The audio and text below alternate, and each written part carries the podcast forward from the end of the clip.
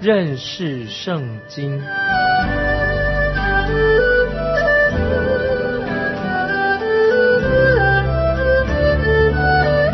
认识上帝的话，把上帝的话带到全世界。本节目是由认识圣经机构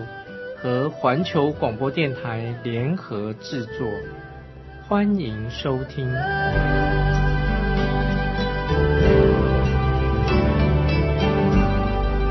亲爱的听众朋友，你好，欢迎你收听。认识圣经这个节目，我是麦基牧师。我们用了以上两集的时间讨论马太福音的背景和一些重要的大纲。现在我们要仔细查考新约圣经的第一卷书——马太福音。新约圣经跟马太福音是以耶稣基督的家谱作为基础一个开始，这是圣经里面一个很重要的记载。整本圣经。可以说都是以耶稣基督的家谱作为一个基础，它的准确性可以说达到百分百。在家谱的记录当中，你会发现分成有三段啊，就是马太福音第一章一到十六节说到从亚伯拉罕到大卫家的家谱，第二段是从第七节到第十一节是从所罗门王。到被掳到巴比伦期间的家谱，第三是从第十二节到第十七节，就是被掳到巴比伦后，一直到约瑟木匠的家谱。当我们查考创世纪的时候，我们会发现这是一本记载到关于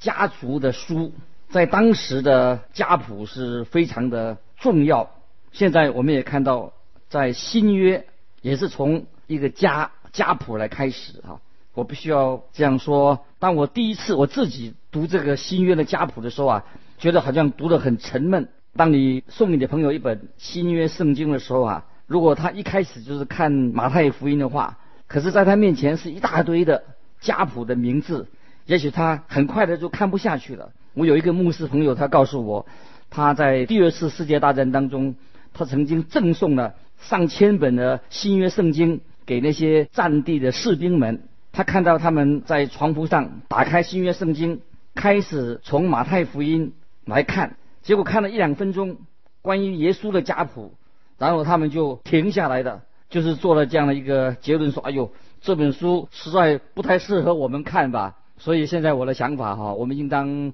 很有智慧的啊，把圣经分送给别人。一般人都应该要从其他的三卷。福音书来开始，也许他们可以从马可福音，不是马太福音，马可福音先来读，以后再读马太福音，也许更适合送给那些第一次啊接触到圣经的人。当然，这个并不是表示说耶稣的家谱是不重要的，非常的重要。新约圣经乃是根据这个家谱的正确性，因为这个家谱啊建立到一个事实的根据，就是主耶稣基督。他是亚伯拉罕的子孙，也是大卫的后裔哦。这两点是同样的重要，因为主耶稣他是亚伯拉罕的子孙，表示他就是以色列人的子民啊。而且他身为大卫的后裔，表示耶稣是来自王族的后裔，君王的后裔。家谱对于以色列民族是非常的重要，透过这个家谱。他们才可以确认一个人的身份是不是有合法性，或者他是不是有一个正统的身份。所以耶稣啊，他是大卫的后裔，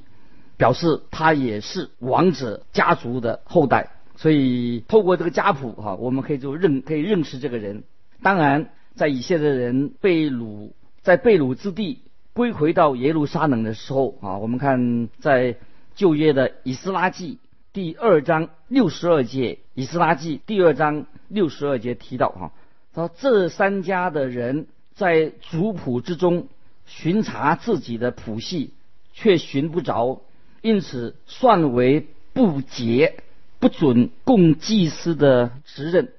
所以在以斯拉的时代，他们去核对有关于立位支派人的身份是不是正统的，正统性是有必要的。家族这个族谱的名单啊，族谱的这个正本的名单是由这个官方来保存着，所以可以供大家去查询啊。他们把这个家谱啊保存在圣殿里面，因为以色列是以神权立国的哦一个国家，所以圣殿啊或者政府他们是合一的。这个族谱啊是要公开的啊，可以核对的。后来直到圣殿在主后七十年圣殿被毁以后啊，那么这个族谱啊可以说已经找不到，失去了这个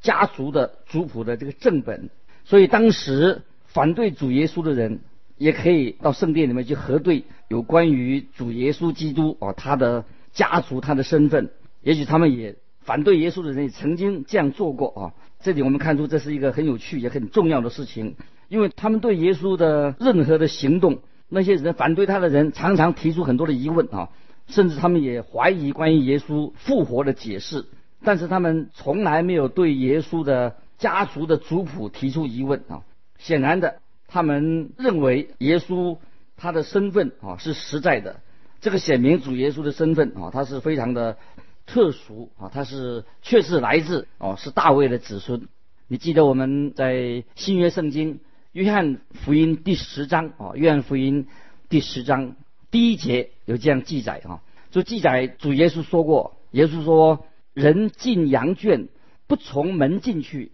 倒从别处进去，那人就是贼，就是强盗。主耶稣所说的羊圈啊，就是指以色列国。主耶稣不是从篱笆外爬进去的，也不是从小路走进去的。主耶稣是从正门大门进去的。马太福音在一开始就是这样告诉我们：主耶稣是出生于大卫王的支派啊，他也是亚伯拉罕的后裔。就是应验了，他应验了旧约圣经所提到的一项非常重要救赎主的预言。因此，耶稣基督的敌人，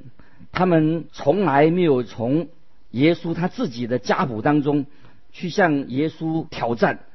质疑他。当然啊，他们只好就是从其他的方面去攻击、质疑啊耶稣的身份。当我自己在呃年轻的时候啊。我第一次啊，对圣经很喜欢读圣经啊。有一次，有一次啊，我参加一个夏令会，神就在我心里面动工，对我说话。呃，我们那个时候的圣经老师就正在讲解圣经的时候哈，我心里面很受感动。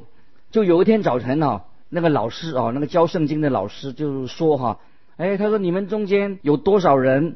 一年内读完了一次圣经呢？全本圣经呢？这个时候，我们参加的人有两三百人参加这个夏令会。结果他一共问了四次啊，他说：“我们当中有多少人一年之内啊读完一遍圣经呢？”啊，就是没有一个人举手啊。最后在后排有一个年轻人呐，他手举起来了，而且他就有点迟疑的说：“他说我读过了一遍啊，但是我读那些我比较欢喜读的部分哈，就是没有读耶稣基督的家谱，我没有读完。”大家都哄堂大笑哈，连那个老师他也也笑出来的哈。他自己呀，那个老师也承认说，他自己也没有读过关于很详细的读的耶稣的家谱哈。所以每当我想到圣灵啊，圣灵神的灵啊，用这么多的笔墨哈，把耶稣基督的家谱记载下来，所以神一定非常看重有关于耶稣基督家谱的事情，所以对我们应当是。非常的重要，所以马太福音这一段经文啊，主耶稣的家谱是从约瑟父亲这个家谱，路加福音啊，他是从玛利亚那一边做记载啊，所以我们以后再会来解释哈。好，现在我们来看，就是马太福音第一章第一节，亚伯拉罕的后裔，大卫的子孙，耶稣基督的家谱啊，这句话啊，在马太福音啊这里提到。耶稣基督的家谱啊，家谱啊，家谱这个是一个很特别的一个用语，这种独特的表达的方式，在新约其他的书没有出现过。如果我们想到啊，回到那个旧约圣经，回到像马拉基书、撒加利亚书或者哈该书啊，或者我们在往以前推啊，摩西五经里面有个啊，从生命记、民数记、立位记、出埃及记到第一本书创世纪，也许我们可以得到一个结论哈，这些经卷、这经卷呐之外，只有马太福音提到有关于家谱的事情。这个时候我们也可以呃联想到啊，在在创世纪第五章第一节啊，创世纪第五章。第一节也提到，我想到说，这里写着说亚当的后代记在下面，所以在新约的马太福音也再一次这样提到说耶稣基督的家谱哦，所以因此我们可以看到说，在在旧约圣经创世纪第一卷哈就提到亚当的后代，在新约马太福音一章一节也提到耶稣基督的家谱哦，就他的后代啊，所以。我们知道耶稣基督的家谱，那么我们怎么样会成为亚当的后代呢？那么成为亚当的后代，我们也不需要做什么事，因为我们生下来就是亚当的后代，就是他家里一份子。但是对你我来说，如果我们只是就是出生生下来啊，就是亚当的后裔，在生在亚当的家谱里面成为亚当的后代，那么从亚当的后代，好按照罗马书第五章。十二节啊，新约罗马书十二节啊。如果我们是从亚当的后代的话，圣经说十二节说死就临到众人，死就临到众人。因此，亚当的家谱啊是一种被死亡掌权的一个家谱，人人都会死。那么现在我们读马太福音，另外有一本家谱啊，就是关于耶稣基督的家谱啊。那么我们怎么样可以进到耶稣基督这个家谱当中呢？就是借着重生啊，因为信耶稣的啊，主耶稣告诉我们的啊，记载在约翰福音第三章三节啊，人若不重生，就不能进神的国。所以我们重生了，我们才能够见到神的国，进神的国。所以我们可以靠着，因为相信耶稣基督，我们的名字就被记载在羔羊的生命册上，我们的名字已经。以前是写在属于亚当子孙的这一本家谱当中，亲爱的朋友，盼望你我我们的名字都被记载在神羔羊的生命册上。接着我们看啊，再来想马太啊，他这样说：主耶稣是亚伯拉罕的后裔，又是大卫的子孙。那么马太他是不是知道亚伯拉罕的时代比大卫的时代？更远更久呢？马太他当然知道，因为马太在耶稣基督的家谱里面很清楚的已经说明了为什么马太要这样的写下来呢？马太是用这种的方式来说明，因为主耶稣就是救赎主弥撒亚，他就是那位要在地上建立神国的君王，所以马太就是。一开始，他就把耶稣基督是大卫的子孙这件事情就把它写出来。这个就是要应验先知对弥撒亚的预言，对救主的预言，就是弥撒亚救主必须要是大卫的子孙，他也是亚伯拉罕的后裔。这一点是非常的重要，因为我们在读创世纪。二十二章十八节啊，大家可以参考。二十二章十八节有这样的记载：神曾应许亚伯拉罕说，地上的万国都必因你的后裔得福。在新约圣经加拉太书三章三节、三章十六节也这样说。保罗曾经这样的解释：所应许的原是向亚伯拉罕。和他的子孙说的，神并不是说众子孙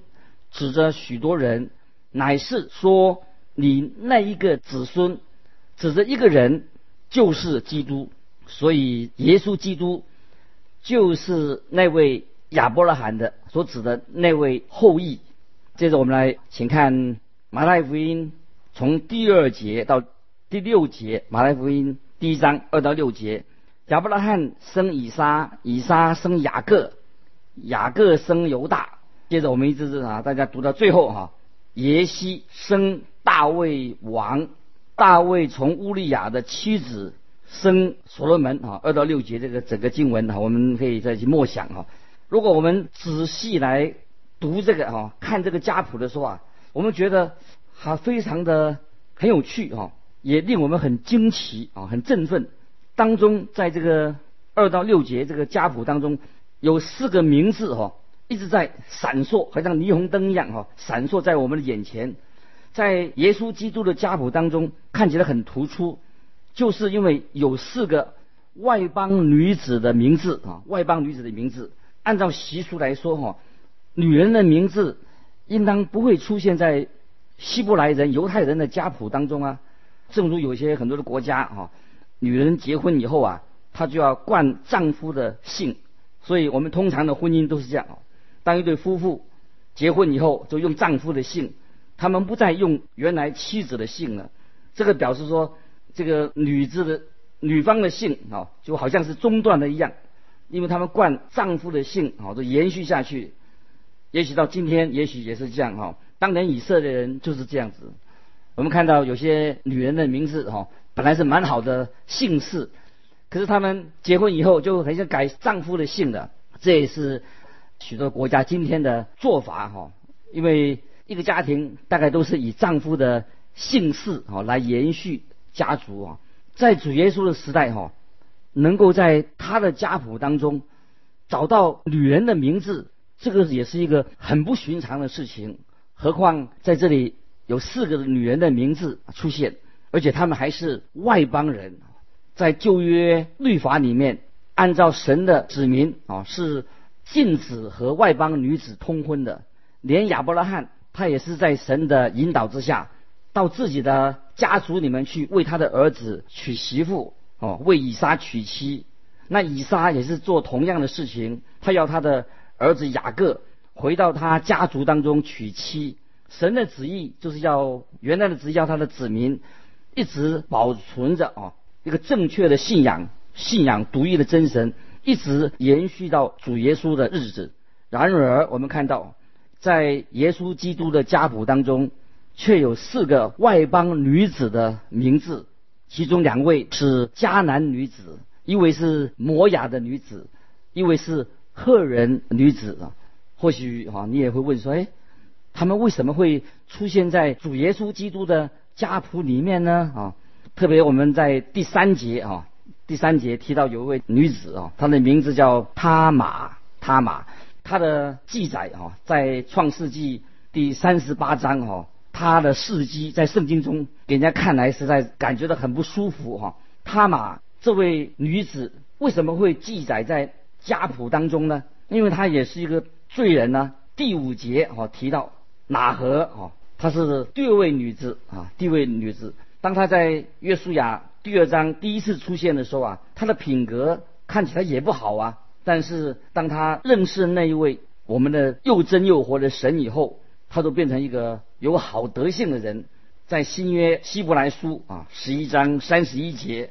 有提到啊，关于她妓女哪何啊，这是希伯来书十一章三十一节，妓女哪何因着信曾和和平平的接待探子，他就不与那些不顺从的人一同灭亡，因着一个。很重要、单纯的原因，使他成为耶稣基督家谱的里面的一个分子，就是他对神有了信心。请注意啊，这个过程，他原先就是一个罪人，后来他变成一个对神有信心的人。